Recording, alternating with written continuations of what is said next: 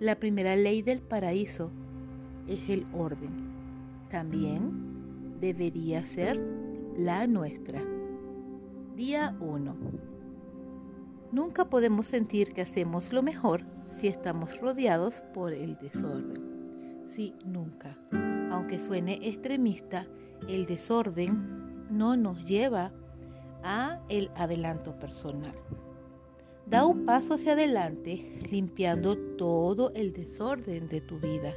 Ordena tu casa, ordena tus gastos, ordena tu trabajo administrativo. Pon orden en tu oficina. Termina cualquier proyecto inconcluso que tengas en mente. Limpia tu armario o lava tu vehículo.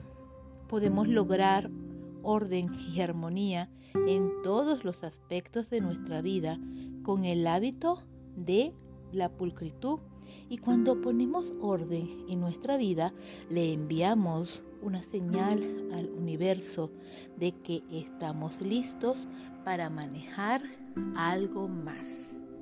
Así que ten en mente que el orden en todas las áreas de nuestra vida es un básico para el crecimiento espiritual y emocional que se manifiesta en lo concreto.